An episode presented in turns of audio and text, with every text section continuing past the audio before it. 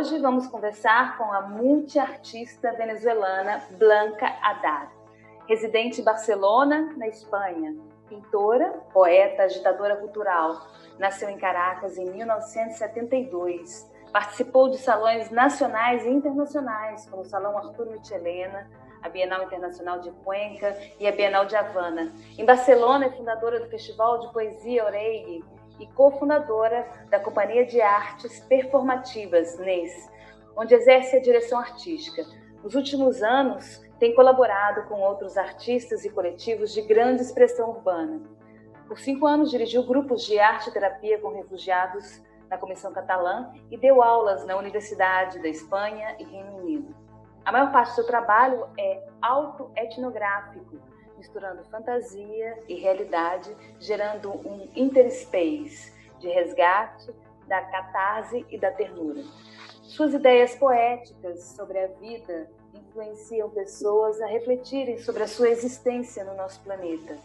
Mulher, feminista, ela é o perfil da artista contemporânea, essa conversa será feita em espanhol, mas tenho certeza que todo mundo vai poder captar a essência libertária, sem medo de censura, contida no trabalho de Blanca e que inspira artistas mundo afora. Olá, Blanca. É um prazer poder platicar contigo sobre arte. Gracias, Luciana. Qué alegría estar conectada. Sí, qué, qué alegría. Eh, me gustaría que nos contara cómo eh, llegó el arte en tu vida y, cómo ella afecta y contamina tu forma de ver y también que nos contaras sobre tu trayectoria artística, tu experiencia, cómo se desarrolla tu proceso artístico. Es una pregunta larga, pero bueno, desde cómo empezó eso. Gracias, gracias Luciana por invitarme a participar en tu podcast. Eh, quiero antes que nada decir que qué chévere que estemos en contacto aquí de este lado del continente. Yo estoy ahorita en Venezuela, yo vivo en Barcelona, pero estoy en Venezuela qué chévere estar en contacto, ¿vale? Hay que tejer más redes, hay que tejer más redes. Eso se entiende. sí, sí, eso se entiende perfectamente. sí, qué maravilla. Sí, sí porque esas son las redes que nos van a sostener y que nos van a ilusionar, porque vamos a compartir muchos artistas con muchos artistas, ¿sabes? Y ver el desarrollo de los compañeros y todo. Gracias por invitarme, celebro este encuentro entre Brasil y Caracas. Yo creo que muchos ya sabemos que la única manera de de, seguir adelante es, con apoyo mutuo. Ya, ¿no? ya yo creo que la situación del mundo nos hace ver que el apoyo es mutuo, que hay que, que colaborar unos con otros. Preguntabas que cómo había comenzado el arte en mi vida y yo quisiera identificar un momento, un lugar, un espacio, un momento en el tiempo en el que el arte llegó a mi vida y sin embargo me, está, me cuesta. Em, para mí el arte, a mí el arte me tomó por asalto. me tomó por asalto. O sea, yo de verdad, este, mm, como que no siento que lo elegí demasiado, ¿sabes? Estaba allí, fue algo natural. Eh, también eh, una manera de, de, crearme espacios muy íntimos donde me sentía muy a, a mis anchas, porque siempre fue una niña curiosa, un poquito diferente, ¿sabes? En términos de, de estereotipos y, ¿sabes? Pero así, como una niña bastante, digamos, masculina y, con una voz muy gruesa y, el arte siempre fue como un espacio que era como tan mío que yo sentía como una libertad absoluta en el arte. Y creo que fue natural, pues en realidad fue bastantes veces, muchas veces un refugio. Sí, eso incluso dice Eugenio Barba, eh, que yo le entrevisté hace poco, que para que define el teatro como un refugio, ¿no? Y es, yo creo que el arte es exactamente, ¿no? Y donde, de donde tú también estás como espejo, ¿no? Para los demás, un refugio y espejo. Sí, es un refugio, así el, el, refugio ideal debe tener sus puertas abiertas a, la gente, a los refugiados. Eso sería el concepto de refugio, no puede ser si no tienen las puertas abiertas a los refugiados. En ese sentido, el arte de refugio, pero las puertas están abiertas para la reflexión, el contacto con todo, ¿no? No hablo de refugio como aislamiento, sino como un espacio donde se puede encontrar quizá gente que no sé, que no se ha sentido tan representada de repente por, lo, por el status quo, pues. En ese sentido me refiero a refugio, no como un escape, pero no un escape pasivo, un escape donde te encuentras con otra gente y, haces otro tipo de reflexión, pues, con otro lenguaje. No es, un es un refugio activo. Pues, así lo vivo yo, por lo menos. respeto a cada quien como lo viva, pero así lo vivo yo. Y yo empecé desde muy joven en una universidad que hay aquí en Caracas, en una zona popular que se llama Caño Amarillo, cerca de una, de una zona, como podemos decir, de favela, sí, una zona popular, que se llama la Armando Reverón, que Armando Reverón es un artista muy importante de aquí, una referencia para todos nosotros. Y esa universidad fue la primera universidad de artes plásticas, eh, como de artes plásticas prácticas, donde se hacía pintura, gráfica, eh, con título universitario. Y yo, yo soy de la primera promoción, que fue un gran avance en la formación mm, de artística que para el que la elige, ¿no? Hay artistas de todo tipo, artistas que eligen formación académica y otros que no pero bueno, aquellos que eligen la formación académica, a mí me parece una universidad bien completa, la verdad, y, sabes, Luciana, siempre la defiendo mucho, porque nosotros tenemos, tendemos a, a, idealizar las universidades afuera, y no es que sean mejores, sino que, bueno, tienen, en el caso de Venezuela, yo lo comparo ahora, tienen más estructura, ¿no? Eh, pero nosotros tenemos, tenemos la fortuna de que tuvimos educación pública, y ojalá se pudieran rescatar toda esa estructura de las universidades que está muy deteriorada ahorita. Pero la verdad es que yo estudié en una universidad increíble, si lo pienso, este, aquí en Caracas, que fue pública, prácticamente no pagué nada por estudiar allí, cinco años, Bellas Artes. Y allí me gradué y siempre la he echado de menos, ¿sabes? Esta Universidad de Caracas era muy efervescente. Y ahí me gradué y después que me gradué me fui a vivir a Inglaterra, unos años después. Y bueno, eh, mi, mi, mi vida ha sido entre Inglaterra, España y aquí, Caracas, pero como una vida muy errante, muy, ¿sabes? Eh, muy normal, pues digamos, ¿no? es una, no ha sido una aventura como la que pueden tener muchas personas ahora, sí, ha ido, he ido estudiando y haciendo cosas y, y ha estado bien, pero he hecho de menos la efervescencia de Latinoamérica bastante. No es que allá no haya efervescencia, la hay, pero he hecho la mía, pues últimamente sí que la he hecho de menos. Aquí hay mucha efervescencia, mucho que hacer. Así que bueno, también he venido últimamente aquí a Caracas y he hecho muchos recitales, he estado más en contacto, pues eh, hice una exposición este año, más en contacto con lo que está pasando aquí en Caracas también en estos momentos tan complicados para, para Venezuela. Sí, eso me gustaría incluso, yo te voy a preguntar más adelante sobre eso. Y bueno, que yo sé que tú estás, has tenido contactos con colectivos y bueno, y, eso también me gustaría que contaras un poco cómo es eso, ¿no? Pero eh, la verdad que sí, que tú tienes, claro, las artes plásticas es lo primero, ¿no? Tu mayor expresión, pero también la poesía siempre fue, ¿no? Siendo como una cosa que medio que, está junta con la otra, ¿no? Ahora están juntas, ahora sí que están juntas, la verdad, porque ya son años pues haciendo poesía, pero eh, claro, la poesía empezó mucho después y claro, ahora sí siento que está más fuerte. Al principio a mí misma, porque yo empecé a recitar en bares y tal por, por pura apasionamiento, pues, eh, pero, pero veía que a la gente le iba gustando y tal, y cada vez me animaba más a mostrar lo que había escrito, lo, lo, mis juegos, porque no me considero una intelectual, realmente no soy una persona dedicada a las letras como tal, pero escribo la, la, poesía y bueno, tengo suerte que, que tiene buena acogida y, y, siempre estoy ahora cada vez más involucrada pues, por la, con la poesía a nivel de que la gente me ve siempre escrito. ¿eh? Y sí, va a la parte de la, ahora sí va a la parte de la pintura porque ya tengo más años eh, escribiendo, pero al principio sí, me he considerado más pintora que poeta, aunque ahorita estoy, no sé, como no, no estoy segura de, de cuál lleva la delantera en mi, en mi vida, pero y siempre ha sido, como has dicho, pintora. Claro, por eso que yo abrí diciendo que tú eres una multiartista, pero en el sentido de la palabra como la multiartista contemporánea, ¿no? Porque hoy el artista se expresa de, de múltiples maneras. Entonces, claro, que tú, también la poesía, tu poesía tiene sonido, tiene musicalidad, ¿no? Y tiene un, un visual sea, todo como muy, muy completo. Y, y, y, eso, porque tú también trabajas musicalmente sus poemas, ¿no? Es casi como un cantado, se siente el ritmo.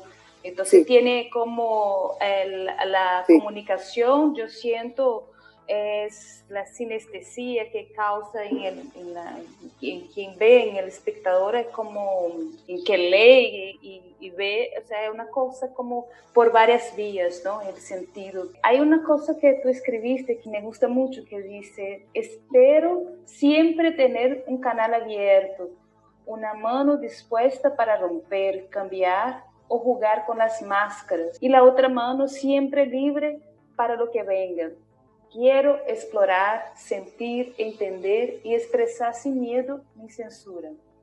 Cuando decidiste irte de Venezuela y vivir en Europa ya hace varios años, hay algo que, nunca se pierde, que son los orígenes, ¿no? Que todo artista tiene una herida y, me imagino, claro, yo ya fui inmigrante y ser inmigrante es como tener como así puntos suspensivos, digamos. ¿Cómo te ves dentro de esa perspectiva Totalmente. en Europa como mujer latina? Son temas que, claro, que hoy en día principalmente en el arte se, se habla mucho. ¿Y cuál es la gran herida de tu alma de artista? ¿Y qué es lo que, que tú quieres comunicar al mundo? Son muchas preguntas, pero... Mira, Luciana, tú me presentaste como feminista, pero yo, yo no sé si la palabra feminista a mí me... O sea, sí que soy feminista, claro que sí, pero no soy feminista, no le ocupo el feminismo, digamos, al activismo un tiempo. Realmente yo el activismo que hago es como un activismo de vida, eh, lo que yo creo, pues. Pero si tú me preguntas cuál es mi gran herida, te, eh, te voy a decir que la más grande que tengo es el saber que de repente por ser mujer me va a costar el doble de, no es una herida, pues una herida que me coso yo misma, digamos, ¿no? Pero es una herida, claro, es como un zarpazo. Coño, ¿qué pasa? Porque la sociedad, yo no tengo las mismas oportunidades que un pintor, siendo pintora, ¿no? Porque no las tienes, es la verdad. El que actualmente no las tienes. Entonces, esa es como una herida que sí llevo y quizás eso me hace un poco combativa respecto a ciertas cosas en el arte y, en, y, en, el, en, la sociedad, porque al final tu igualdad de oportunidades también te va a asegurar que tienes la, el chance de ocupar ciertos espacios, ¿no? Si está. O sea, hay que luchar por eso y eso es como una lucha transversal, cruza todo, cruza mi arte, mi vida, mis relaciones, todo, ¿no? Y esa es como una lucha en la cual me ha dejado ciertas heridas pero estoy luchando. ya me he cosido algunas. y bueno, sí, claro que ser inmigrante no es fácil, no es fácil, uno vive dividido. Ahora, em, tú dices, ¿cómo te ves tú en Europa? Y yo te digo, me veo estupendamente, maravillosamente. es que aunque no esté estupendamente, ni esté maravillosamente, yo me veo así, porque es que nadie me va a ver así si no me veo yo misma así. Nadie está pendiente de mí realmente. ¿Sabes? Entonces yo he perdido como esa vergüenza, yo digo, soy lo que creo, o sea, lo que creo que soy, que es ahorita una poeta y una artista, y a eso me dedico. Y ya, o sea, pero entrego todo, si soy buena o mala, no lo sé, pero entrego todo. Y por eso mismo me da cierta dignidad con respecto a lo que hago, ¿sabes? Porque lo hago con, de todo corazón, con todo pero no estoy esperando que me, que me reconozcan el trabajo en ningún sitio, de verdad, eso lo dejé esperar hace tiempo porque se pierde mucho tiempo, distrae mucho, puede frustrar. Ahora yo misma digo que soy lo que me va a ir estupendamente y encamino todo hacia allá y estoy muy metida en cosas de autogestión, es decir, de crear nosotros mismos los espacios, tanto para mostrar la obra como para venderla sin, ninguna, sin ningún tipo de recato, sino gestionarnos nosotros mismos. Yo hago camisetas, hago gráficas, hago de todo. Me lo digo sin ninguna vergüenza, pues, o sea, es, una manera de supervivencia, no tanto como a la antigua esperar que una galería me represente, sentarme tal, o esperar que me inviten al festival tal de poesía, no sé qué tal, no, yo estoy constantemente haciendo cosas. Y en Europa, en Caracas, en China, donde esté, estoy haciendo siempre, no me depara nadie, pues esa es como ya una batalla de, de vida, ¿no? Que no te pare nadie, que no te pare la, la tristeza, la soledad, el dinero, bueno, así sea con las uñas, esa es como mi gran batalla, pues. Eh, cuando fuiste a Venezuela, fuiste ahora al principio del año, ¿no? Te fuiste para quedarse 28 días. Y creo que vas a cumplir como casi un año. Eh, bueno, desde cuando llegaste a Caracas, eh, empezaste a hacer unos diarios como crónicas de tu cotidiano en video con la cámara de tu teléfono, utilizando un lenguaje visual eh, propio y poético que son bastante impactantes. Hay una frase que utiliza en uno de tus videos donde habla del cotidiano y, te pones en un lugar de observadora, pero no contemplativa, ¿no? Una observadora activa, eso, cuestionadora. Eh, tú dices, como espectadora, uno como que se apaga y se enciende el mundo. Entonces me gustaría que contara un poco de ese proyecto y qué es este mundo que se enciende en la cámara de tu móvil en el medio de esa pandemia. Sí, yo estoy como sorprendida de los diarios, la, como han gustado esos diarios, porque son hechos con el móvil, con lo más precario que es un programita de esos que te bajan en el móvil y muy humildemente, pero yo creo que lo, es decir, lo que se enciende siempre es un poquito de verdad, pues si se enciende un poquito de verdad, si uno pone un poquito de carne en el asador, eso siempre conecta, ¿no? Es como la chispa al final incluso mentira, como decía Pessoa, que hay mentiras que son verdades, ¿no? que el poeta es un fingidor. Sí, pero que haya implicación, que haya algo puesto de ti, incluso para mentir, algo de lo ridículo que eres o de lo delirante, pero algo de ti, ¿sabes? Yo creo que esos diarios lo que tienen es que yo intenté de verdad hacer un diario, que es contar lo que me estaba pasando, ¿sabes? Y en, ese sentido, esa es la luz que se enciende, la de, la, la de algo que de verdad está conectado con lo que tú eres y lo que tú haces o, y no necesariamente o solamente con lo que tú quieres proyectar o la imagen, ¿no? Que también, bueno, que también cabe, ¿no? Solo que en ese caso los diarios siento que sí cumplieron su función autoetnográfica. En ese sentido, yo sí que trabajo mucho con el autorretrato e incluso mis fantasías, eh, pero todas conectadas con, con mis ansiedades, con mi con mis anhelos y, me expongo bastante a veces, a veces demasiado, ¿eh? de una manera naif, o sea, no es un arte demasiado... Yo siempre digo que soy como una naif dark, puede tener aspectos oscuros, pero siempre hay como, yo siento, a veces yo misma veo mis cosas con cierta ternura y digo, bueno, no, no son tan, Sí, sí, hay una exposición, hay algo como de estar sin cáscara, pero la luz que enciende siempre, cuando yo hago los diarios, es la de la observación, la de poder, o la de expresar, o la de pensar, o la de reflexionar con un poquito de verdad. Y eso es como una luz que se enciende porque te puedes ver en ese espejo. Si la luz está apagada, si no hay ese poquito de verdad, no te puedes ver en ningún espejo. Eso es lo que creo. ¿Y cómo ha sido para ti esa llegada todo ese tiempo en Venezuela? Y bueno, y haciendo, yo llamo de crónicas, que son como crónicas contemporáneas, pero obviamente que claro, eh, eso, eso también causa mucha empatía. ¿no? De, ver porque se siente conectada contigo y también con tu conexión como el mundo, ¿no? Con la energía de lo, del espacio que tú ves o con la energía de la gente. Eso te lleva a observar también cosas que tal vez uno no se dé cuenta, ¿no? Pero a través de ti observando los detalles. Entonces me gustaría que me dijera cómo ha sido para ti todo ese tiempo y haciendo esas crónicas. ¿Cómo te fue este año, además este año de pandemia, para ti?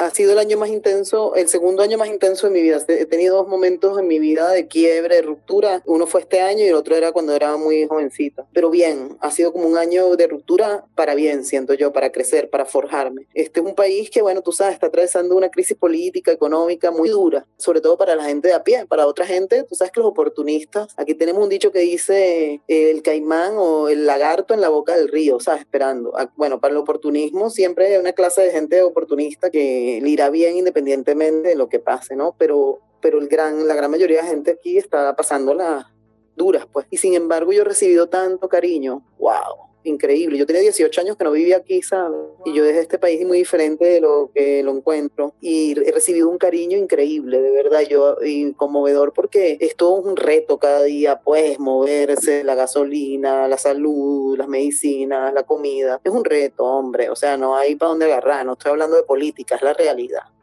El que no la quiera ver, pues está, es un indolente, así mismo como te lo digo. Es la realidad, es duro, es difícil. ¿Por cuáles son los motivos? No sé, no soy politóloga, pero ahorita es difícil, hay mucha corrupción, esa es la verdad. Al que no le guste, pues mira tú, que se lo haga ver.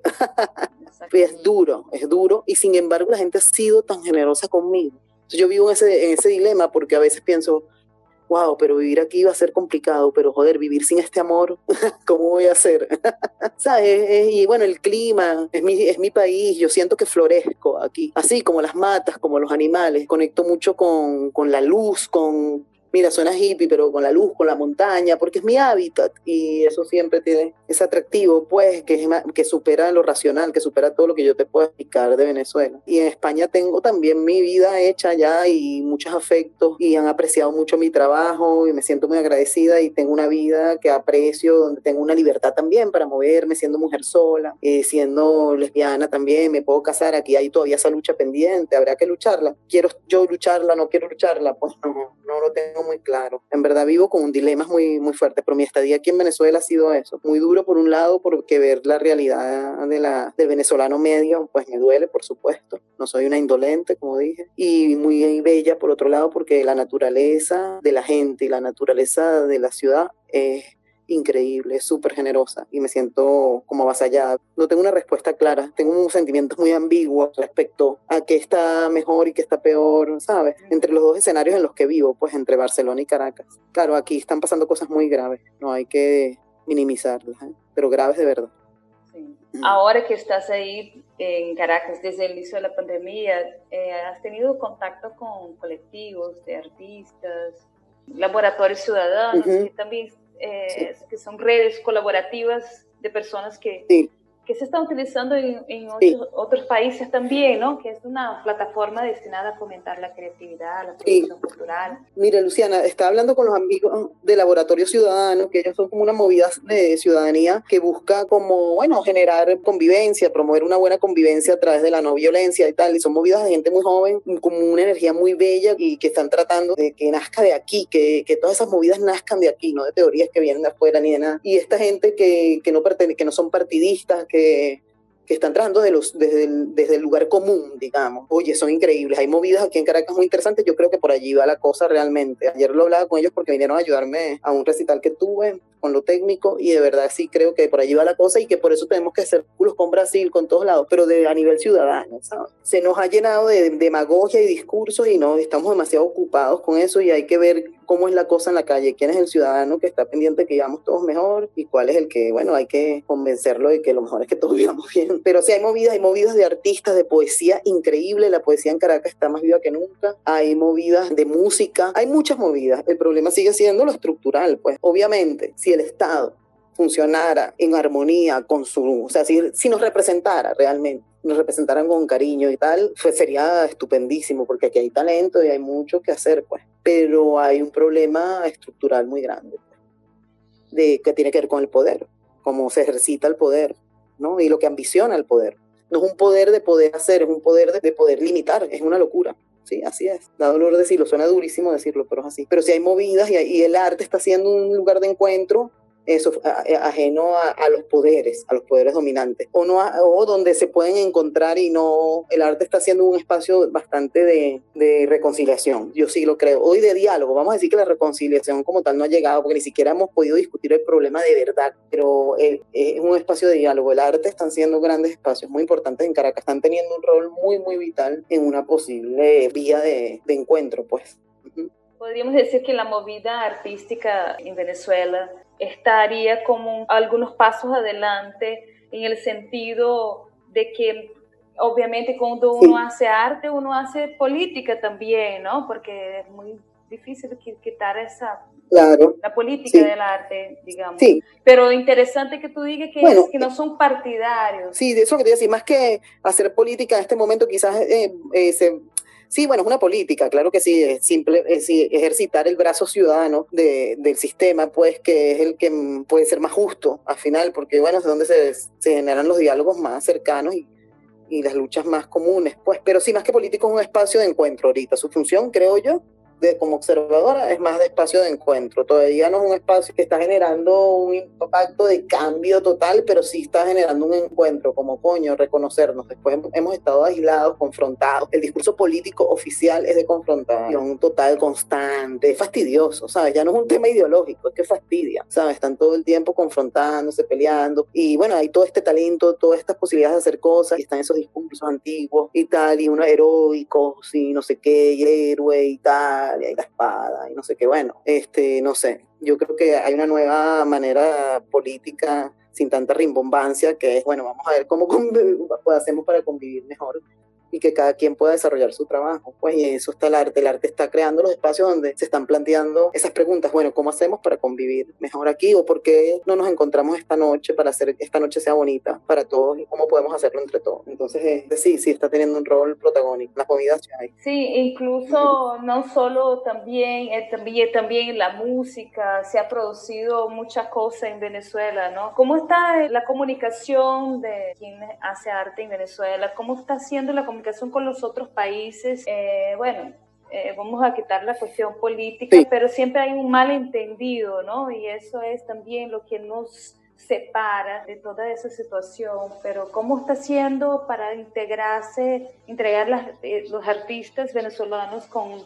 con los otros artistas. Sí, cuando yo digo que hay más poesía que nunca, que hay más arte que nunca, la hay quizás porque la necesidad de expresar han sucedido tantas cosas, pero eso me, me refiero a la, a la, calle, ¿no? En realidad faltan publicaciones, faltan exposiciones, falta, pues, porque aquí hay mucho potencial para desarrollar, pero estructuralmente falla, pues. Y tu pregunta era, ¿cómo están haciendo para comunicarse afuera? Bueno, hay dificultades porque aquí Internet es complicado, sin embargo, bueno, claro, ahora que se ha digitalizado todo más, se puede conectar la gente más con poesía venezolana o hay más actividades en Internet y la gente quizás le presta más atención. Quizás eso sea al favor de nosotros que nos cuesta tanto, en, estando aquí cuesta bastante, digamos, viajar, por ejemplo, ¿sabes? O hacer un libro en físico, los recursos, pues es caro, vivir aquí es caro ahorita para el sueldo del venezolano. Y bueno, Internet quizás ha sido una oportunidad para conocernos, pero sí que por eso insisto en el intercambio entre Brasil, Venezuela, invitarnos, conocernos, preocuparnos, no solo consumir el arte que ya está, tú sabes, eh, eh, que ya ha tenido el privilegio y que menos mal que lo ha tenido, pues de ser conocida, pero también interesarnos por los artistas locales. Eso depende mucho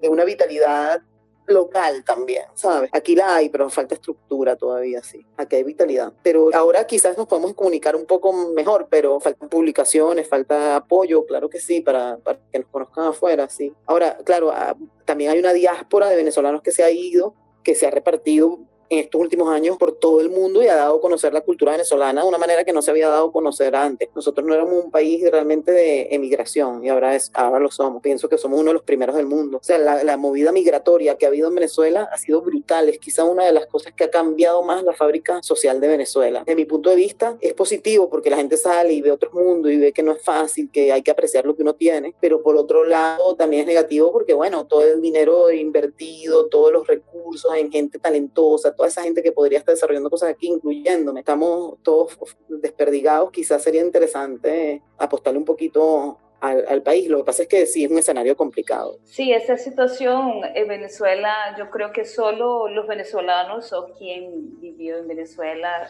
eh, esa complejidad es capaz de entender. Además que es interesante porque los venezolanos tienen una característica de su historia de recibir a los inmigrantes, ¿no? Entonces, siempre recibir toda Latinoamérica, toda Latinoamérica ha vivido en Venezuela, ¿no? Y Europa, Europa, también, español, italiano, todo. Exactamente, entonces, claro, esa condición de inmigrante no es una característica. Y siempre fueron bien recibidos, o sea, eso es algo que, que también... Eh, es preocupante, ¿no? Porque muchos venezolanos también se están yendo y, y, y enfrentan situaciones muy difíciles, ¿no? Sí, ha sido duro para mucha gente. Eh, bueno, es un mundo duro, un mundo duro, hombre. Para, para gran mayoría de los inmigrantes en el mundo es duro, para la gran mayoría. ¿Cómo ha sido cuando tú eh, hablas de esos temas a través de tu trabajo, eh, de tu poesía o de, tu trabajo en general? Cuando tú tratas de explicar esa complejidad, ¿cómo ha sido para la gente entender eso?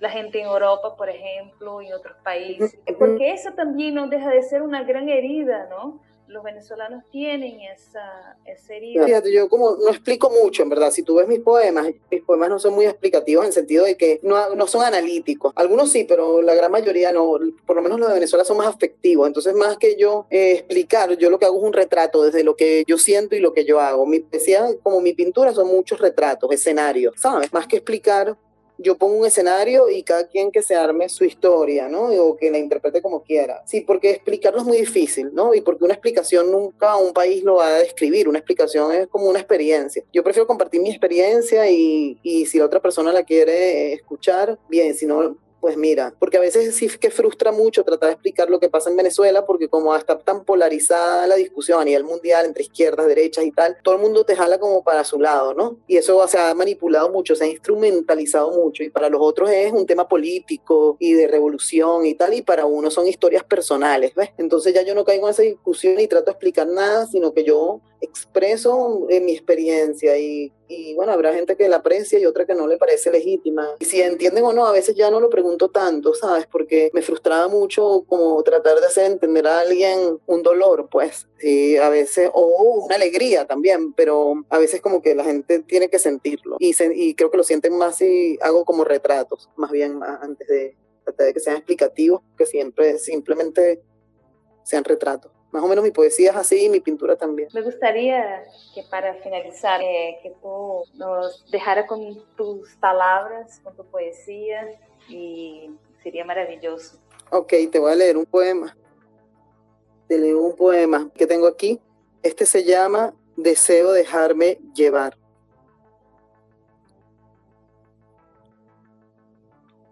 Se suponía que el mundo simbólico era lo más importante el hombre consciente elabora su mundo simbólico y el mundo simbólico se lo traga.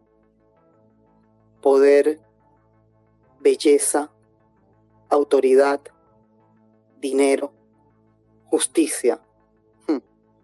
Me gustaría chillar como un mono en el medio de la noche y entre árboles de mango, no pensar en el futuro y que el futuro fuese como una selva en la que entro hambrienta. Fruta, hambre, cuerpo, lluvia, irracional. Me dijeron que la educación era lo más importante, pero nadie me dijo que se podía educar para destruir o incluso para construir que es destruir también casas, autopistas, fábricas, discursos, bombas. Quiero abrazarte largo, pero ahora no se puede. Quizá mañana tampoco se pueda. En realidad no sé si será posible vacante, conformidad, secreto, sueño. Voy a caminar a la playa porque la playa siempre me hace sentir mejor, porque la playa no dice nada, porque la playa no tiene alegato, original, brisa, silencio, pertenencia cero. Deseo no querer nada. Deseo no querer nada y dejarme querer. Deseo nada desear. Deseo dejarme llevar. Porque la playa no dice nada. Porque la playa no tiene alegato. Porque la playa no dice nada. Porque la playa no tiene alegato.